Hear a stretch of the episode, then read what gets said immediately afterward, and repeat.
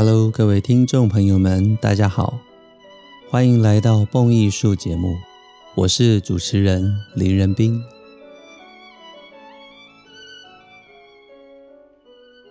用耳朵阅读，以声音陪伴，是蹦艺术节目自开播以来的宗旨。功课我来做，音乐您来听，更是蹦艺术节目的坚持。感谢许多听众朋友们长期对于节目的支持，以及各式各样的心得回馈。如果您想支持蹦艺术，欢迎点一下我们节目说明栏的赞助连结，让蹦艺术团队拥有更稳定的经费，能够制播独家精致的音乐节目与大家分享。如果您想邀约蹦艺术，为您进行专题演讲，或者设计您专属的音乐讲座主题，也非常欢迎来信与我讨论。让我们一起共创精彩的音乐节目，也让更多人爱上古典音乐。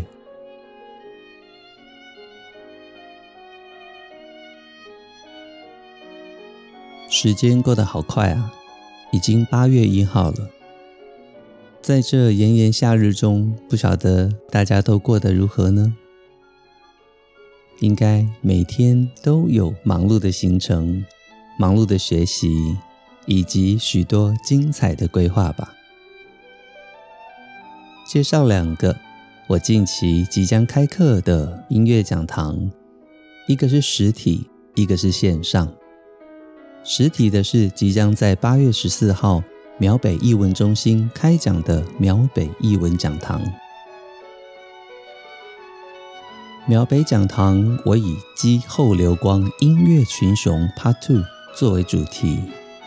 我将从八月十四号开始，连续以六个星期天早上十点到十二点，完整的讲述六位伟大作曲家的生平、精彩曲目以及他们精彩的人生。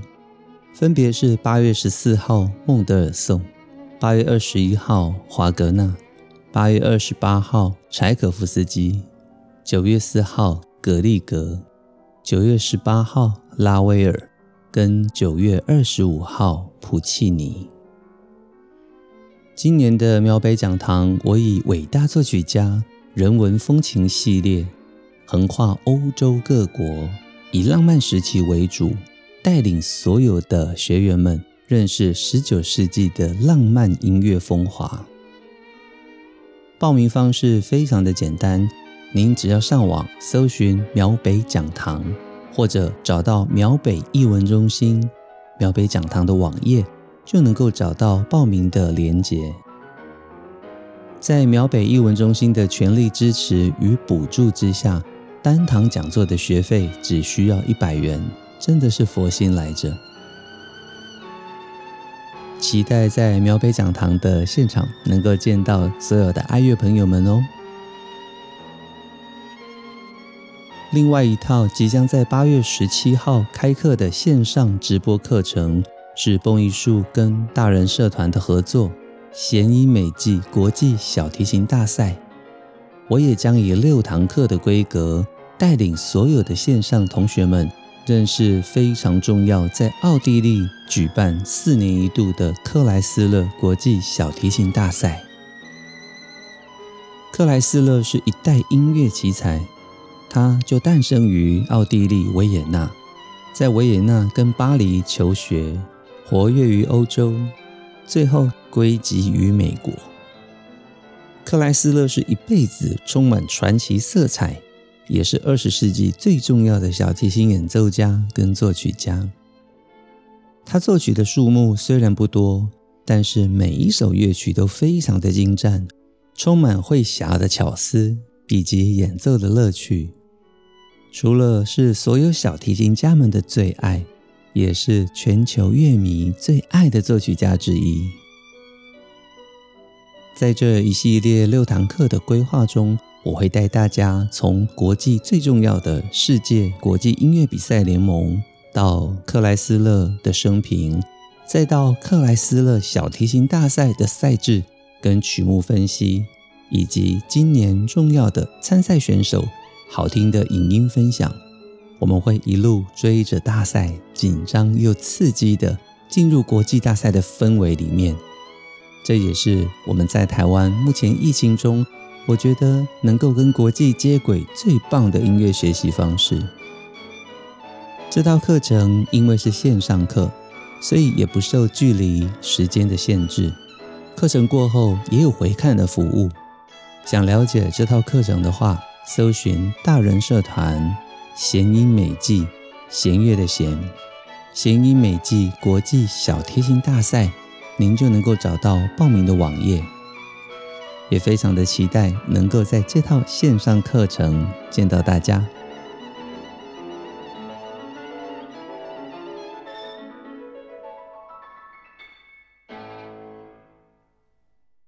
回到我们今天的主题，法兰克的 A 大调小提琴奏鸣曲，今天进行到第四乐章了。这首乐曲可以说是全世界最知名的小提琴奏鸣曲之一，浪漫深邃的和声，以及法兰克独特的循环曲式，主题。动机在跨乐章之间都能够被听见，这么特别的作曲手法，当然也结合了精湛的小提琴演奏技巧。我说过，这个是几乎全世界每一位小提琴演奏家都会演奏的曲目。每个乐章的这种原始主题素材，法兰克用许多不同的形式、形态，把它再次的演变出来。这首小提琴奏鸣曲总共有四个乐章。很快的，今天我们进入到第四乐章。如果您是从前面一个一个乐章听下来的，更会注意到我们节目也播放了三大小提琴演奏家海菲兹、曼纽因跟欧伊斯特拉夫的版本，来让大家做比较。版本比较的乐趣，更是我们这四集节目的规划里面要带给大家的意外惊喜。从第一集开始，我就特别提到，如果您仔细感受，就能够在四个乐章的氛围里面去感受到不同层次的恋爱阶段。回想一下，第四乐章这一长一短，嘣嘣嘣。有着羞怯、思念。第二乐章、第三乐章的音乐内容里面，我们也听到了爱情、相知相惜，甚至针锋相对。今天进入的第四乐章，它的标题是 Allegretto poco mosso，略为激动的稍快板。这个乐章的最大特色。就是法兰克以卡农的作曲方式完成几乎整个乐章的架构。小提琴跟钢琴从一开始就紧密的互相为对方伴奏，并且对话着。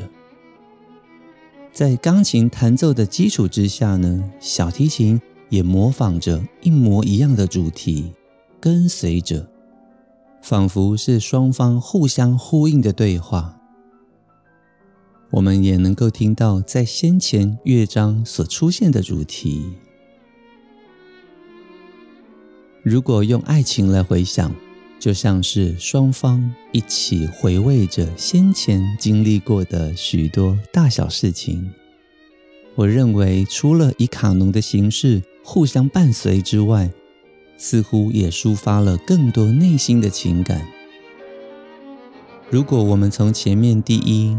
第二、第三乐章一路听过来的话，更会发现，这似乎就是整个爱情故事最完满的终结。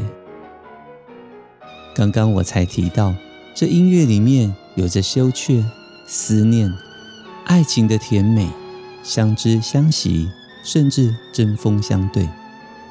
到了这第四乐章，您会发现如影随形、终身陪伴的美。似乎是法兰克在祝福着这对新人们永浴爱河。有情人终成眷属。也因此，第四乐章往往被认为是这首小提琴奏鸣曲里最美的一个段落。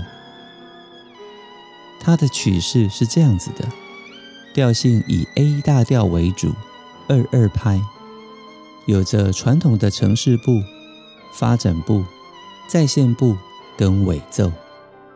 所以，我们可以说它的架构是一个完整的奏鸣曲式。也有人将这个乐章分析为轮旋奏鸣曲式，主要是这里面的主题会有第一、第二、第一、第二、第一主题连续的不断回旋演奏着。我们说它是一个完整的奏鸣曲式快板乐章，但是细分来讲的话，也可以被分为是一个轮旋奏鸣曲式。从这里我们可以看到法兰克对于音乐精心设计的美感。接下来，我们就先以欧伊斯特拉夫的演奏为主，让我带领大家听过所有的段落，我们好好的来认识第四乐章。Let's go！现在让我们欣赏第四乐章最具有特色的开头，钢琴以 Dolce Cantabile。温柔如歌似的进入第一主题，小提琴在一个小节之后紧紧追随在钢琴之后，两个声部开始产生卡农的效果，可以听到伴随在钢琴之后，小提琴以非常温柔而细腻的演奏跟钢琴对话着，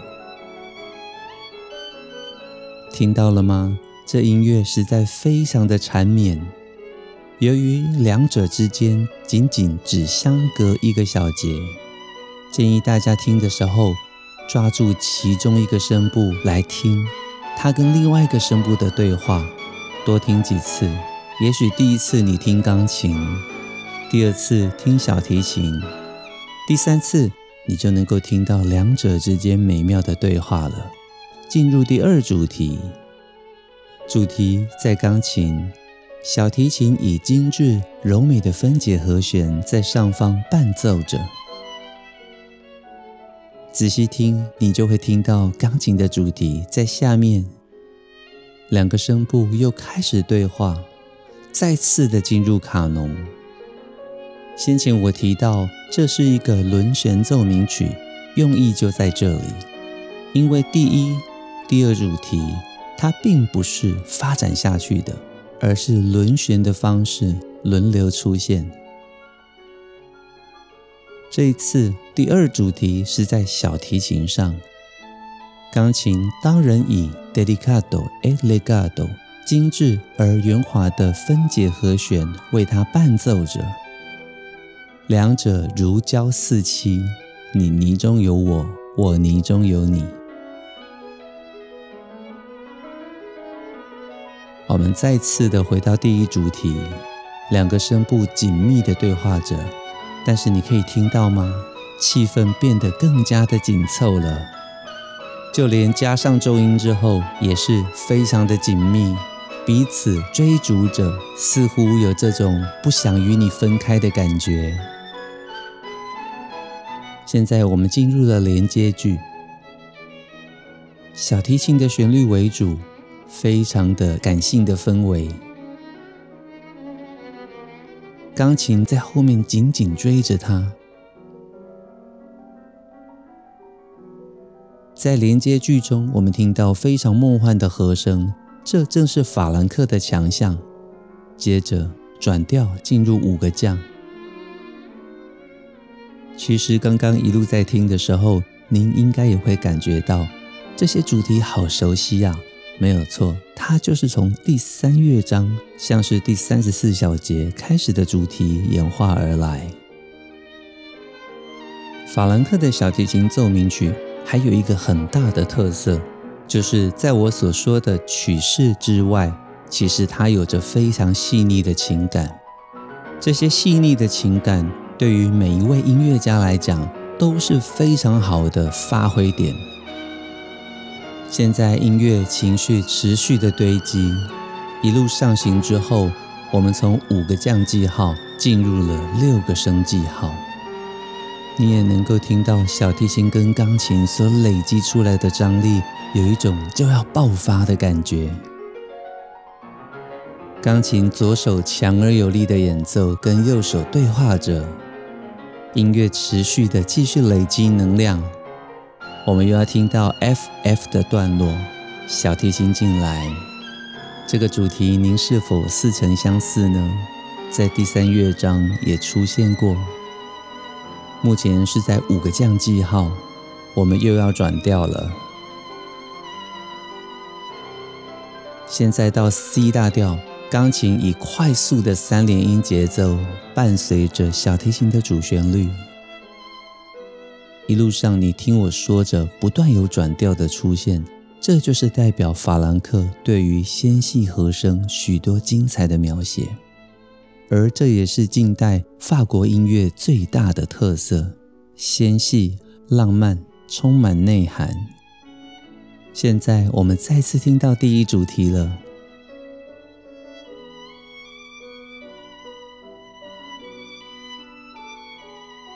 两者之间柔腻不可分的这种亲密感。是第四乐章最令人感动之处。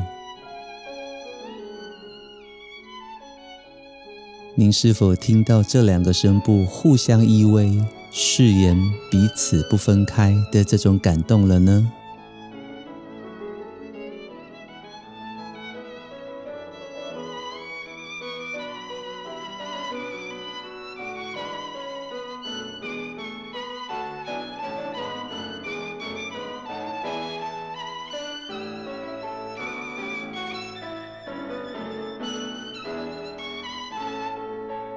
现在我们进入结束部，你可以听到钢琴跟小提琴彼此都非常炫技，互不相让。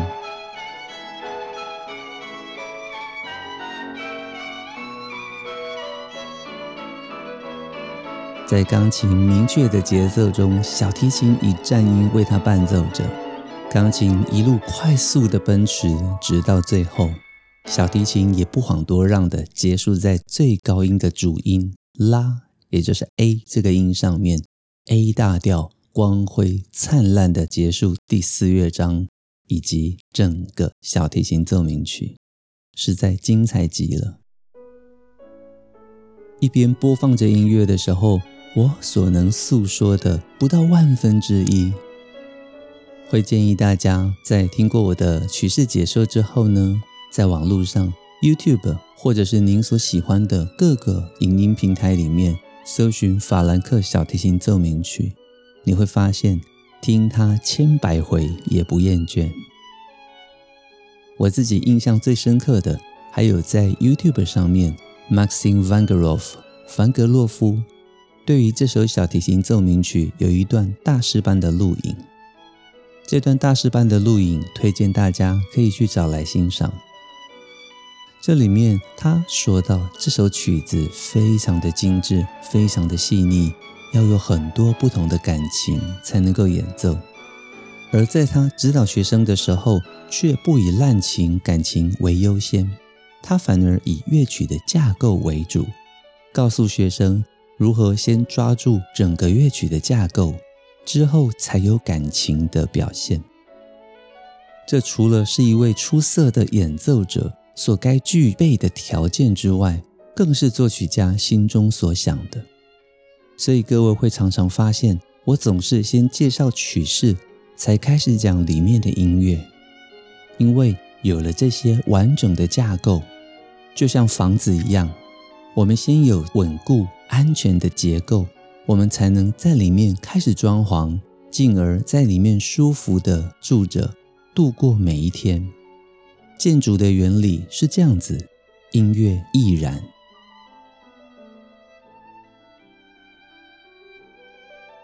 刚刚我们听到的是欧伊斯特拉夫非常具有说服力的版本，他的抖音，他的技巧几乎完美，没有缺陷，而他的音乐总是呈现出非常动人的温暖，是我非常非常喜欢的音乐家。接下来就让我们从海菲兹的演奏开始做比较，再进入慢纽音。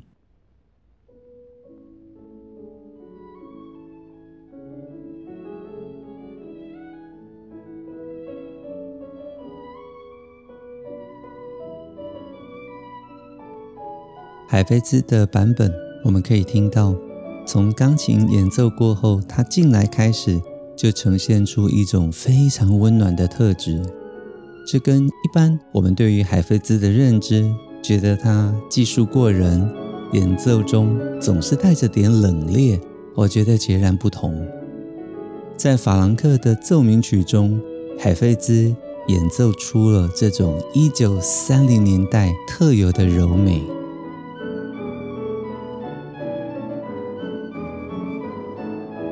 尤其音乐中带着这种非常纤细的手指滑音，它很精致地将这些滑音藏在音程与音程之中，让我们觉得非常非常的温暖。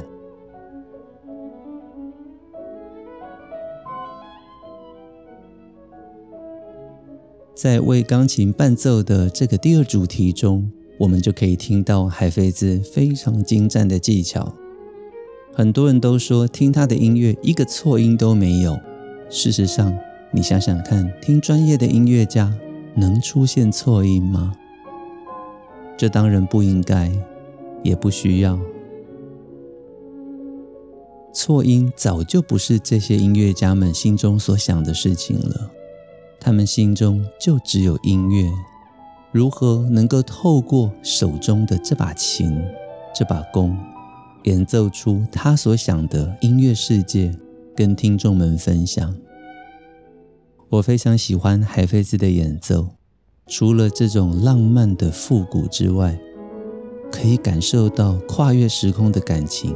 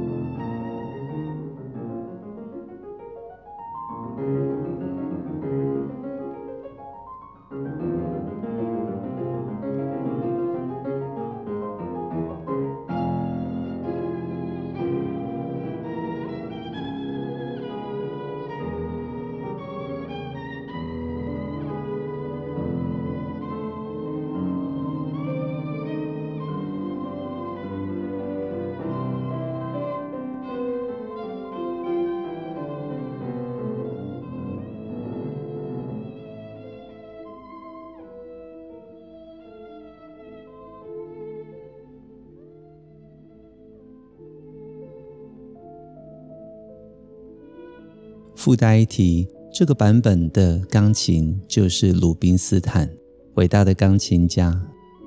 所以他们两个人的合作，可以说让这首曲子充满了和谐的美感。我们听到两个势均力敌的伙伴对话着、竞争着，互相呼应对方的感觉，是一种非常非常过瘾的事情。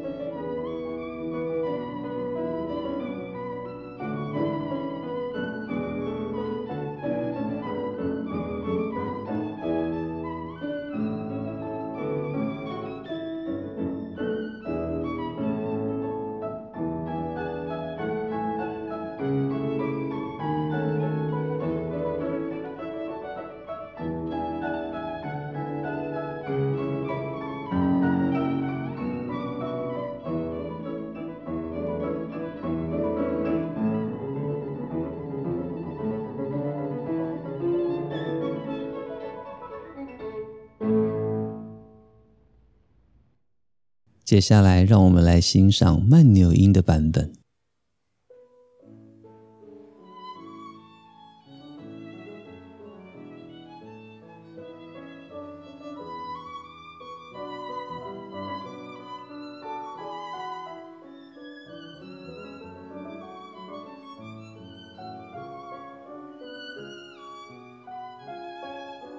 同样的，在钢琴的前奏过后，进来的小提琴声音，有没有马上感受到慢扭音跟海菲兹两个人个性的不同？慢扭音更在音符跟音符之间有一些细腻的感情存在，音色也比较嘹亮一些。说实在话。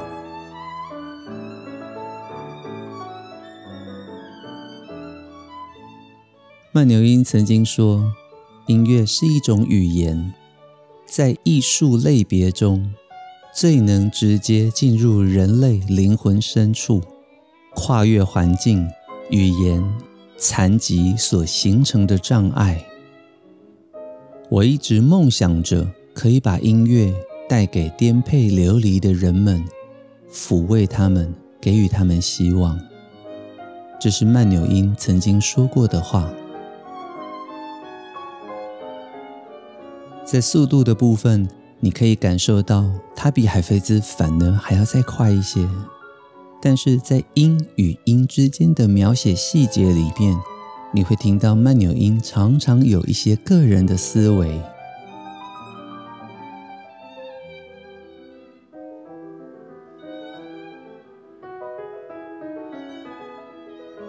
在速度上面。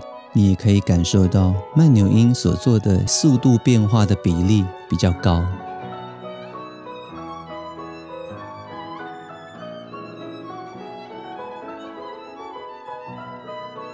而慢扭音的版本则是跟妹妹 Hepziba 一起合作，这是一九六零年的版本。哇哦，在这些快速的段落里面。我们听到慢扭音非常细腻而连结的琴音，让情绪非常的连贯。法兰克的 A 大调小提琴奏鸣曲，就是在十九到二十世纪法国的时代背景，因为战争、文化艺术各个方面所受的大时代刺激之下而写作的音乐。这些音乐。受到了当代氛围的影响，其实你还是可以听到有着德国的曲式，但是却有着法国独有的纤细与浪漫，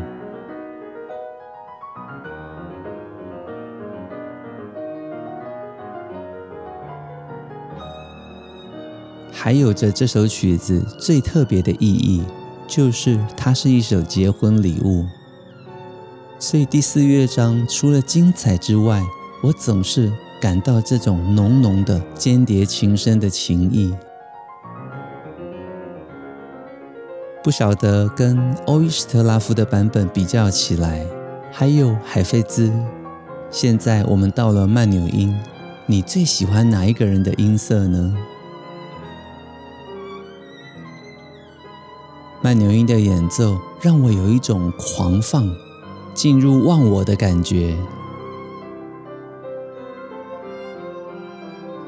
我们同样也可以听到一些些微的手指滑音，如果你注意的话。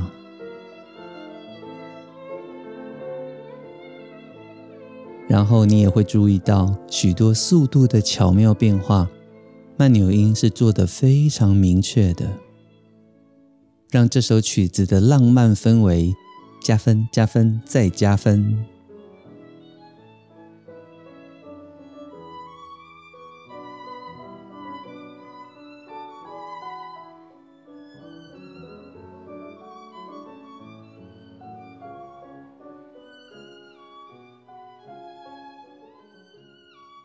慢牛音的版本结束在这边。经过三个版本的欣赏跟比较之后，相信大家对于法兰克小提琴奏鸣曲有了更深刻的感觉。听音乐的方法很多，有了解曲式的，也有一首曲子听它个千百回，终于成为了你生命中不可或缺的一个部分。也有像我们这四集节目所进行的版本比较。不管您喜欢哪一种方法，我觉得听音乐真的是一件非常幸福的事情。这也是蹦艺术节目规划中想要带给所有蹦友们惊喜的地方。跟着蹦艺术节目一起听音乐，相信您永远会有发掘不完的惊喜。很快的，节目到了尾声，蹦艺术精彩的音乐内容经得起时间的考验，更值得您一听再听，反复回味。也期待更多的爱乐朋友们随时加入我们蹦艺术 Podcast，或者您可以在 Facebook 找到蹦艺术的社团，以及在网络上找到蹦艺术的官方网站，这些都是加入我们最好的方式。如果您想赞助抖内蹦艺术，更欢迎点一下节目说明栏的赞助连结，让蹦艺术团队拥有更稳定的经费。能够制播独家精致的音乐节目与大家分享，开卷古典音乐，让您的世界充满乐趣与音乐的芬芳。我是林仁斌，这里是蹦艺术，我们下周节目再见，拜拜。